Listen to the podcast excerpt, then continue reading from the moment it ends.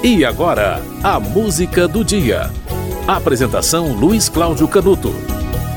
No dia 11 de novembro de 1904, início do século XX, o Rio de Janeiro viveu um dos períodos mais tensos de sua história, durante a chamada Revolta da Vacina.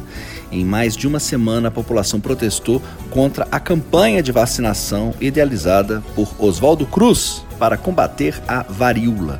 O resultado da revolta da vacina foram 30 mortos, centenas de feridos e quase mil presos. Olha, parece coisa realmente do século passado, né? Hoje, quando pessoas fazem fila para tomar vacina, entendem, salvo exceções, é, os benefícios que a vacinação é, traz. Né? Existem campanhas de vacinação para lembrar a população sobre a importância da vacinação e as pessoas vão se vacinar contra tudo. Parece que, que, que, que é algo que faz parte da nossa rotina, mas já houve uma época em que isso foi um problema. E olha só o que, que aconteceu no início do século passado. O que gerou a revolta da vacina? Dois anos antes da revolta, em 1902, o presidente da República no Brasil era Rodrigues Alves. Ele assumiu a presidência com o objetivo de acabar com as epidemias que assolavam o Rio de Janeiro.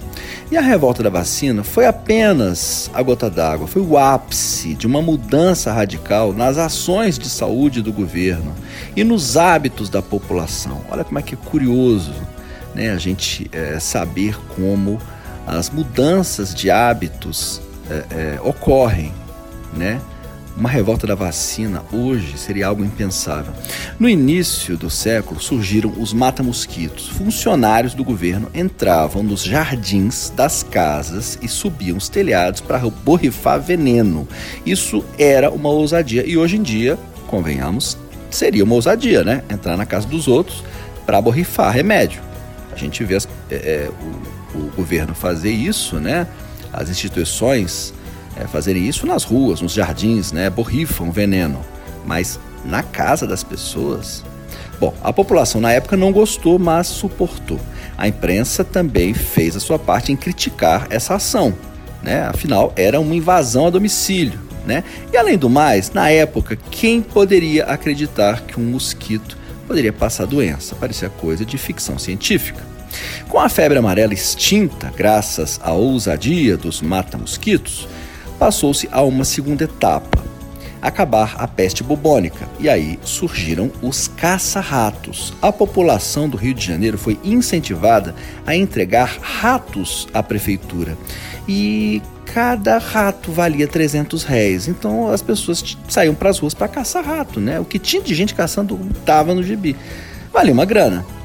Mas até aí, ótimo, tudo bem. As pessoas até ficavam felizes com essa missão remunerada.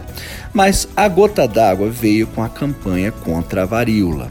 A vacinação era obrigatória, veja só.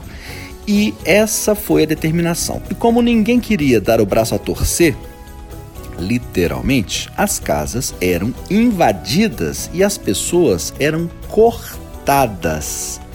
Cortadas. Naquela época, a vacinação era feita com uma espécie de estilete e as mulheres tinham as pernas cortadas, que além do mais era algo bastante ousado e inconveniente, né? Quanto mais para as mulheres casadas, as mulheres respeitáveis da sociedade do início do século, 1904. A revolta da vacina explodiu a população incendiou bondes, saqueou comércio, fez barricadas nas ruas. A guerra durou mais de uma semana. Hoje é aniversário da revolta da vacina, que começou no dia 11 de novembro de 1904. Os tempos mudaram. Você vai ouvir de Angela Rorô, Gota de Sangue.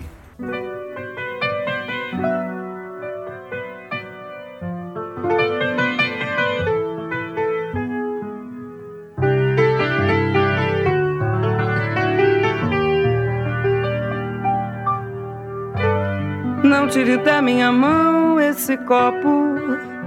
Não pense em mim quando eu calo de dor.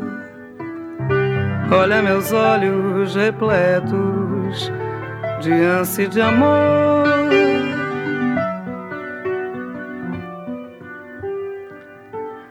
Não se perturbe nem fique à vontade. Tira do corpo essa roupa e maldade. Venha de manso ouvir. O que eu tenho a contar não é muito, nem pouco eu diria. Não é pra rir, mas nem sério seria. É só uma gota de sangue em forma verbal. Deixa eu sentir muito além do ciúme. Deixa eu beber seu perfume embriagar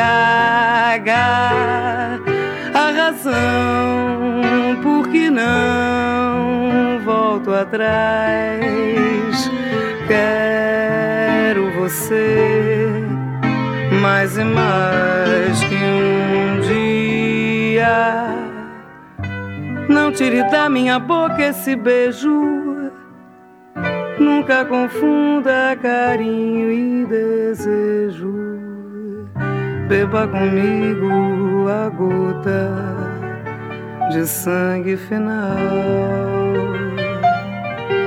Beba comigo a gota de sangue final.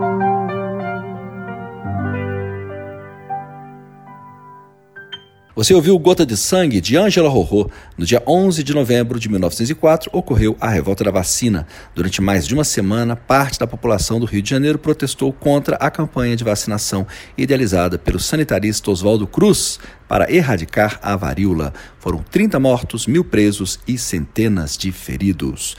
É importante lembrar essa data para a gente ver como a história avança. Né? Hoje as pessoas sabem da importância da vacinação e no caso da pandemia da Covid-19, é, vem que as vacinas, quando não evitam a contaminação pelas variantes, é, evitam que haja complicações durante a doença.